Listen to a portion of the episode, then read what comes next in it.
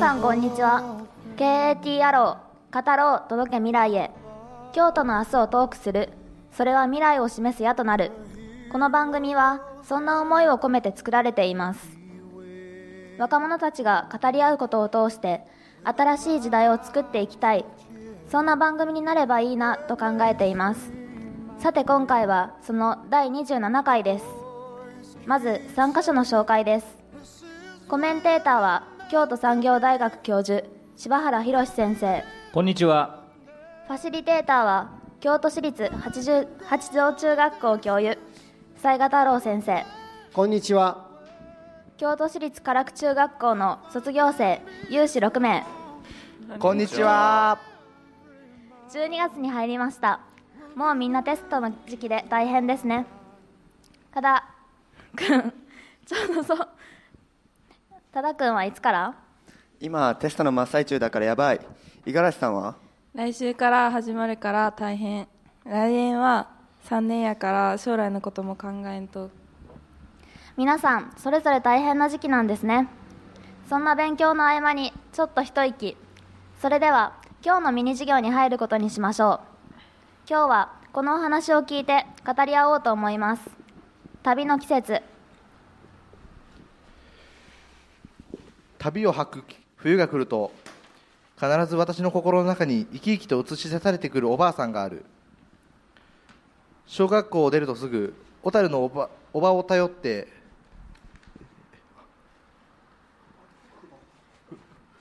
父母の膝を離れたのだが当時私の父は定職に就けずその仕事もたまにしかなく家は非常に貧しかった。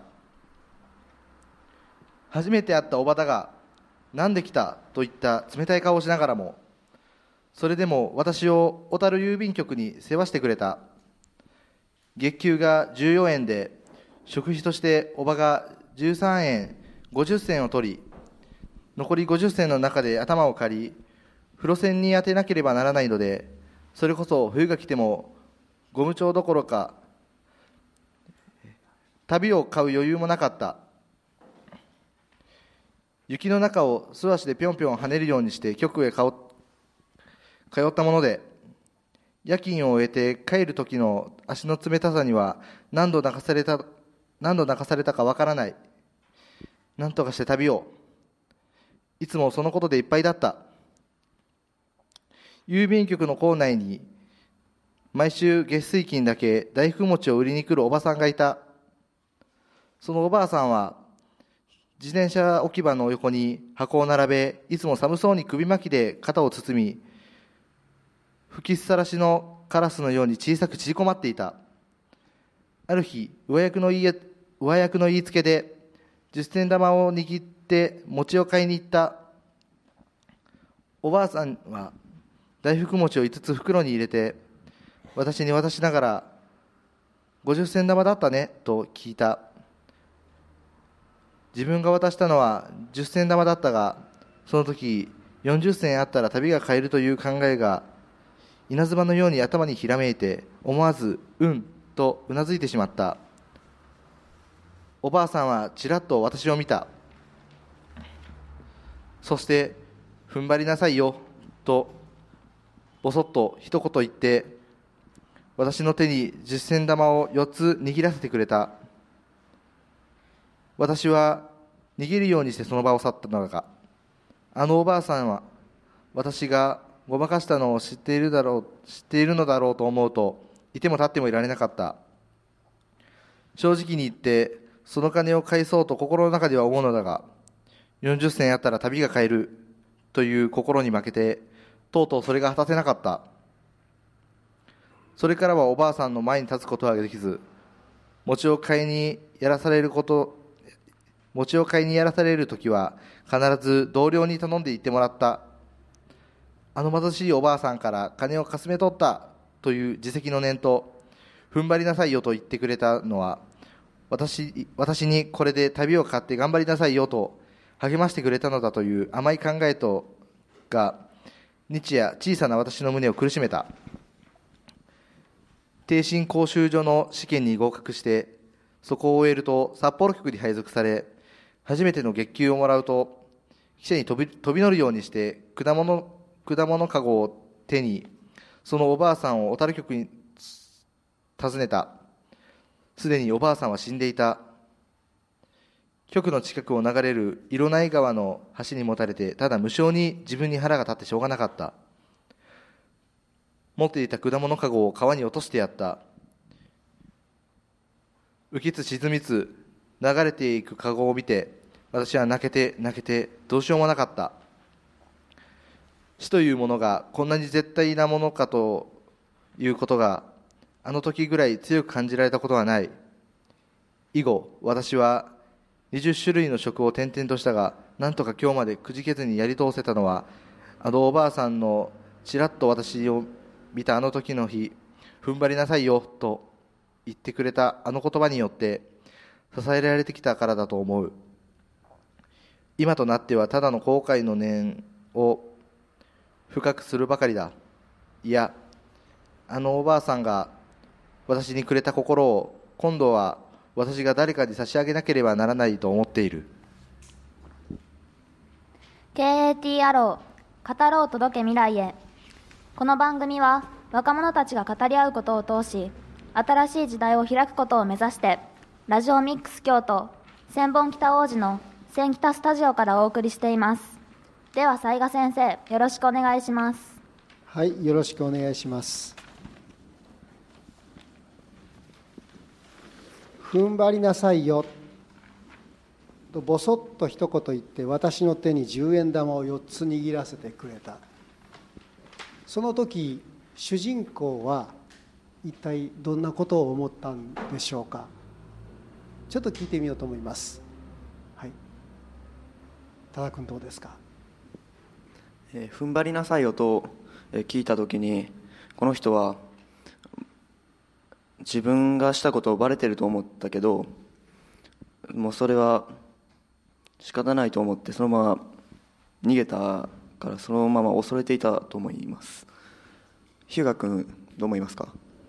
えーっと僕も、えーこう踏ん張りなさいよって言われたんでそれでお金を渡されてそれで返すあの書いてる通りにこう返そうと思ってもそういう気持ちがつかなくてそういうごちゃごちゃした頭頭の中になってたと思います。大河君。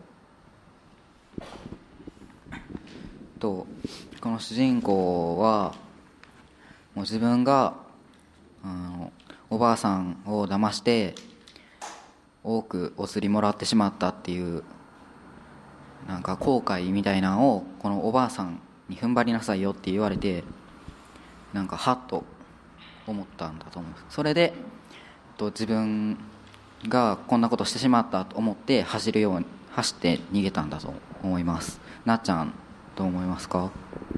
私もあれ気づかれたというかまあ気づいてるんやなって思ったけどでも踏ん張りなさいよって言われたしまあもういいやっていうのもあるんちゃうかなって思います。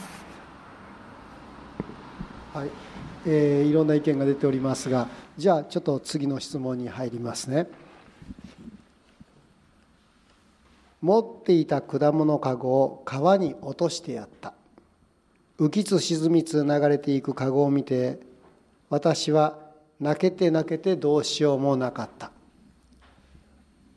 浮きつ沈みつ流れていくかごを見ながら主人公はどんなことを思っていたんでしょうか。りんくんどうですか？えー主人公は、えーおばあさんに騙したという後悔をしながら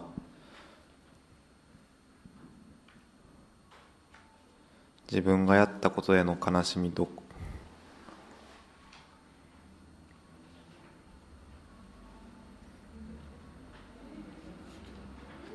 後悔でいっぱいに溢れてたと思います。多田君。僕はこのカゴを見ておばあさんの命をみたいなのを表していてそれが流れていくのを見てとっても悲しい気持ちになっていたと思います。ガラスさんどう思いますか？えっと あの一回おばあさんを騙してしまってそのままおばあさんが死んでることも知らずにずっと過ごしてきておばあさんが死んだって分かった時にもうやってしまったことは取り返しがつかないっていうのをその持っていたカゴを川に落として流れていくのを見ながら思ってしまったんやと思います。大学どう思いますか？えっとこの主人公が多分この主人公はあのおばあさんからあのお金ををもらった時からずっと後悔しててそれで、えーな結構長い間多分その心そのことがずっとなんか残ってたと思うんですけどそれで、えーそれでこの主人公が決心しておばあさんに会いに行こうとした時にもうすでにおばあさんは死んでてそれでうんなんか遅かったんだみたいなすごい後悔。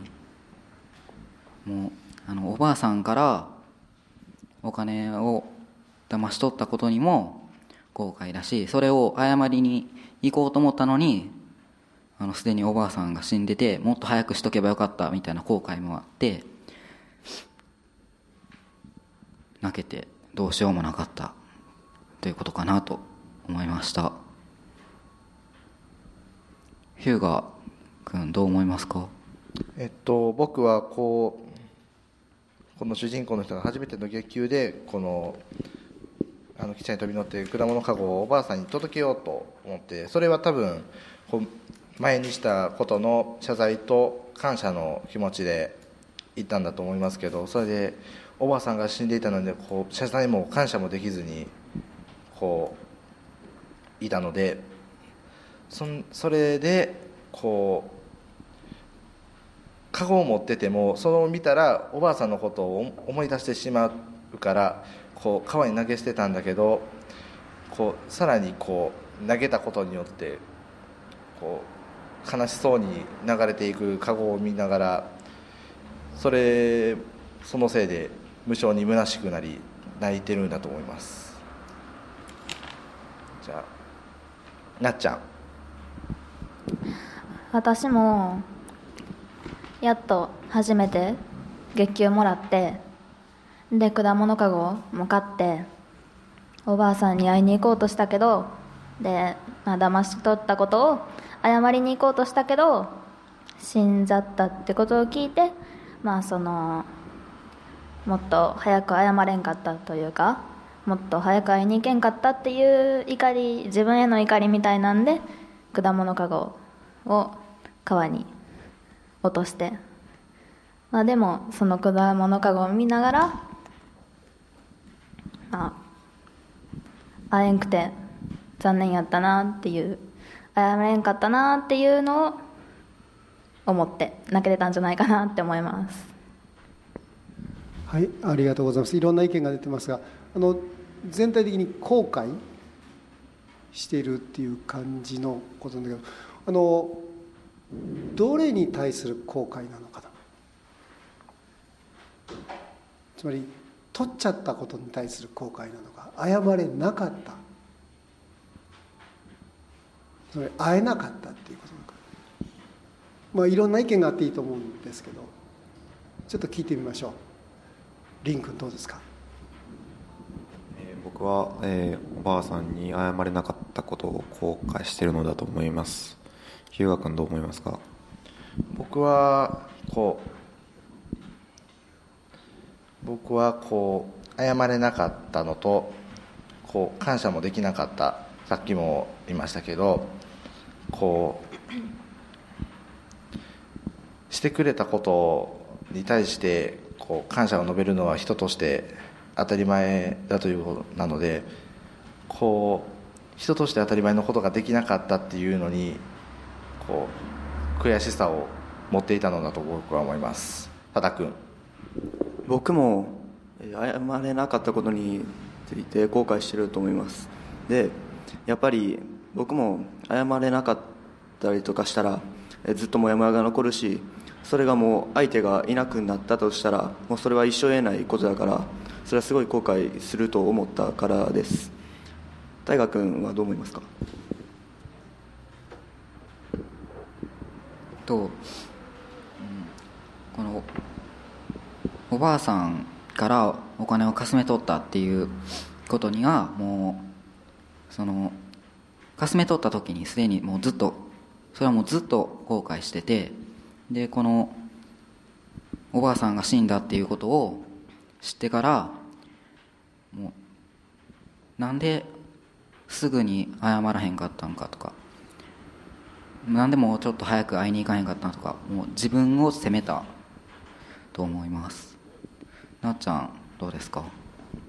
私はあれ後悔は謝れんかった後悔もやけど感謝を言えんかった後悔もあると思います。あのおばあさんおばあさんの「踏ん張りなさいよ」っていう言葉で支えられてきたからここまで頑張れたからそのあの時のことがあった感謝を言えんかった後悔の念の方がでかいと思います。ガラシさんは？なっちゃんと同じ感じであの踏ん張りなさいよという言葉でずっと頑張ってきたからその月給がもらえたわけで主人公はそれをおばあさんに伝えたかったけどその死んでしまったことを見てあの買っていったカゴを投げたようにそのどうしようもない思いをぶつけているので感謝できなかったことに後悔していると思います。えーっと感謝っていう言葉が出てきたんですね。やっぱり感謝ってあるのかな？これはどうだろう？多田君どうですか？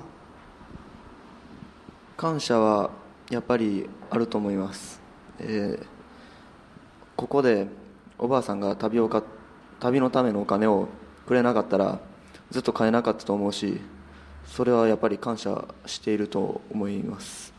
なっちゃんどう思いますか？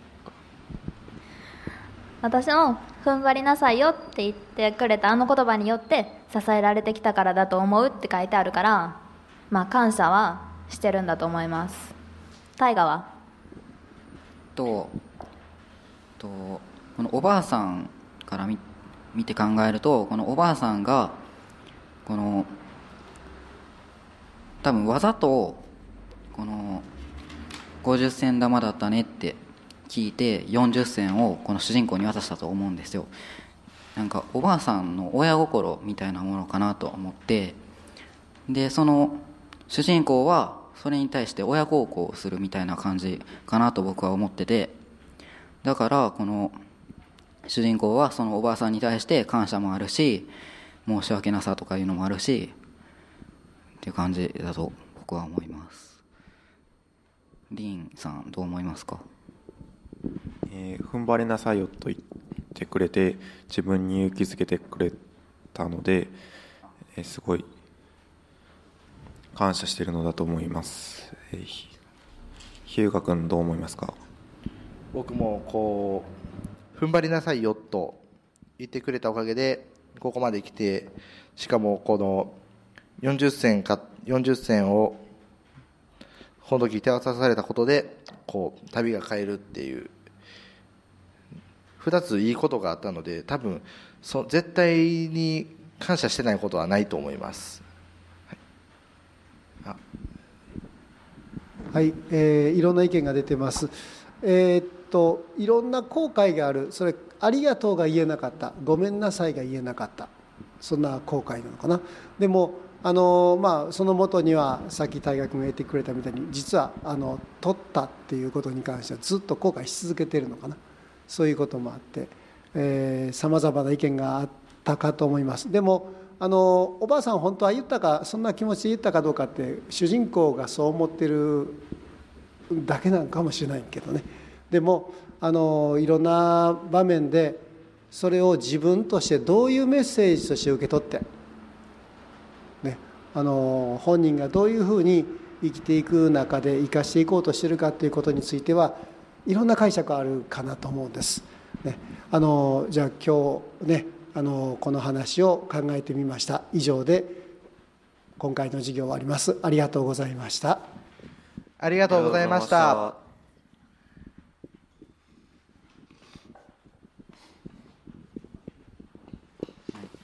とこの主人公月給が14円で食費食費としておばが13円50銭取り残り50銭って今で考えたらどれくらいなんですかね。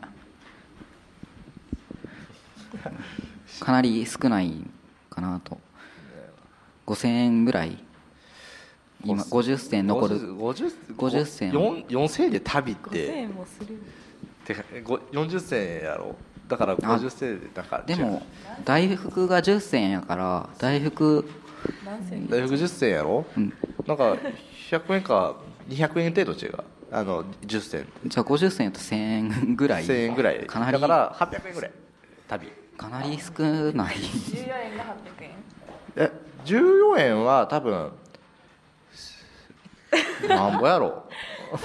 多分1万4000円ぐらいじゃう。何銭で1円？何銭で1円やろ？えそんなんないの？え多分 100, 100銭で1円じゃない？えじゃあだいぶ。あ100銭で1円。100銭でうん。1円、多分あのセントとかでもそうやん。100, 100セントで。100セントであ1ドルになるやん。残り50銭やからな、うん。多分2万とか今の金額で言ったら。ああ2万ちょっとぐらいか。でもそれで一月ってかなりうんまあしんどい。でもその分、うん。まあまあまあ。50まあ安いって言ったらあれやけどまあそれに見合ったところやから、でも今からしたらすっごい、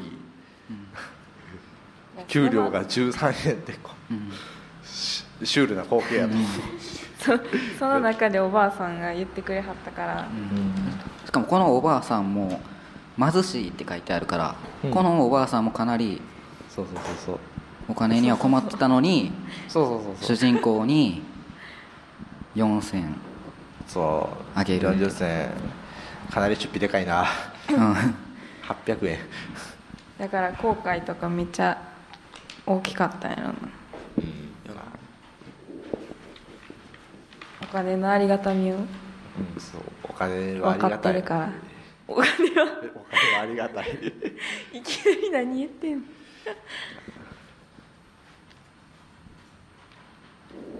でこの主人公も小学校を出るとすぐにやから多分13歳とかで月給14円でずっと働いてたってすごいくない？すごくない？結構。まあそうやな。今やったら考えられへんそうやな。そう。ヒューがバイトとかしてるん？うんしてる。多分昔の金額で言ったら俺こんなぐらい。ああそうなんや。じゃあ結構分かるんだよね気持ちが。まああ貧しいです。食食費とか取られてないんか大丈夫。し 食費は取られてない。まだまだ大丈夫や。でも大半を給料の大半を取られてその残りのお金でまあでやってるから。そうやな。結構そう考えたらきついな。きつい。旅ってそんなにあったかいんかな？え？旅ってそんなにあったかいんかな？でも下駄履いてるから。そうそう。昔にすれ靴下みばたいなもんやそうそうそうそうそうそう。だからもう最強の防寒具みたいな存在やから、そりゃ欲しいよ。そう。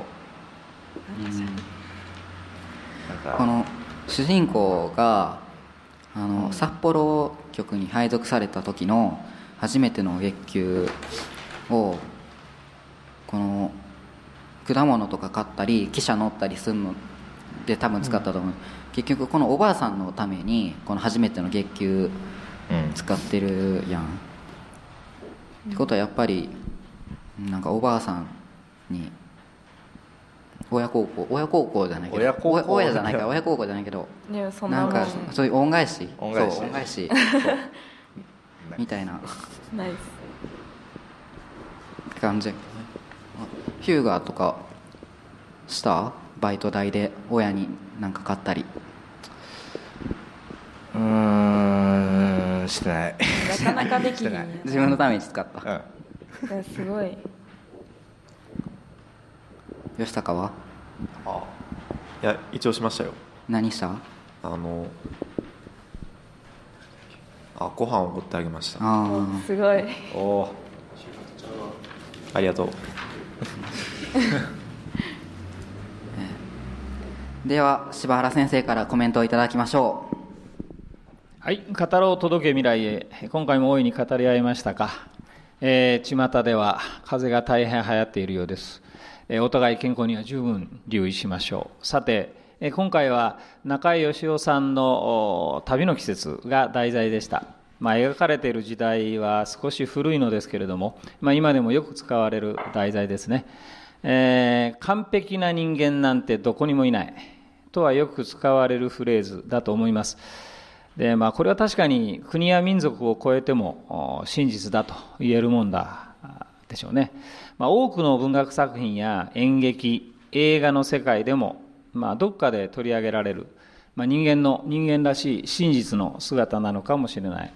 今あの君たちの中でも話題になっていた踏ん張りなさいよって言ってね、まあ、釣り線の間違いをするんだけれどもそれは、えーおばあさんは知っててしたのかどうなのかって。よくあのこの題材が取り上げられた時に、えーまあ、ちょっと聞くんだな。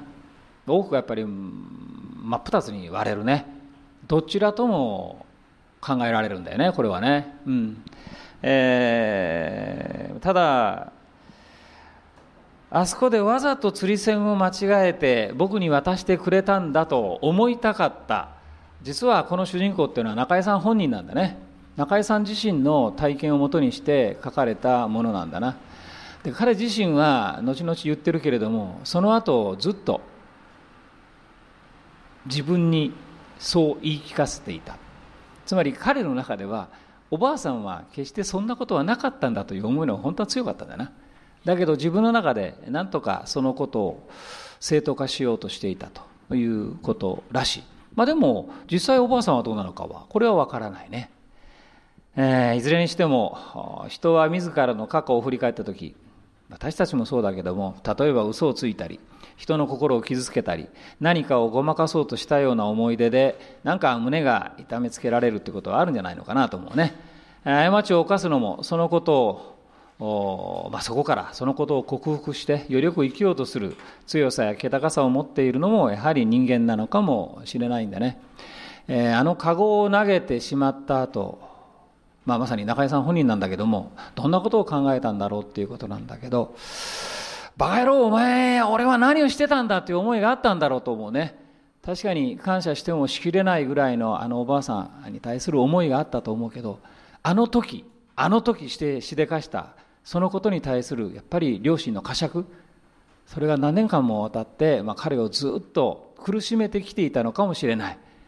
それをなんとかごめんなさいねありがとうっていう言葉で少しは軽くしようと思う思ってたんだけども結局もうそれは届かないことになっちゃったんだな。そんな思いがあるのかもしれないね、えーこの旅の季節で受ける感動っていうのは、まあ、人間いろんなことがあるんだけれどもでもやっぱりそういうものも克服して、えーしっかりと生きていこうというねそういう思いそんなものに感動される資料なのかなというふうに思うね、えー私たちも、まあ、これからの人生悔いのないように自分自身に恥じない生き方をね心がけられたらいいなというふうに思います。コメントは以上です。ありがとうございました。皆さんいかがでしたでしょうか？この番組についてのご意見ご感想などがございましたら FM870 ラジオミックス京都。ファックス番号は075-432-5806 075-432-5806 e メールは fm870 アットマークラジオミックスドット京都。FM870 アットマークラジオミックスドット京都までぜひぜひお送りください。お待ちしています。本日の司会はなっちゃん朗読はヒューガでした。それではまた次回お会いしましょう。さようなら。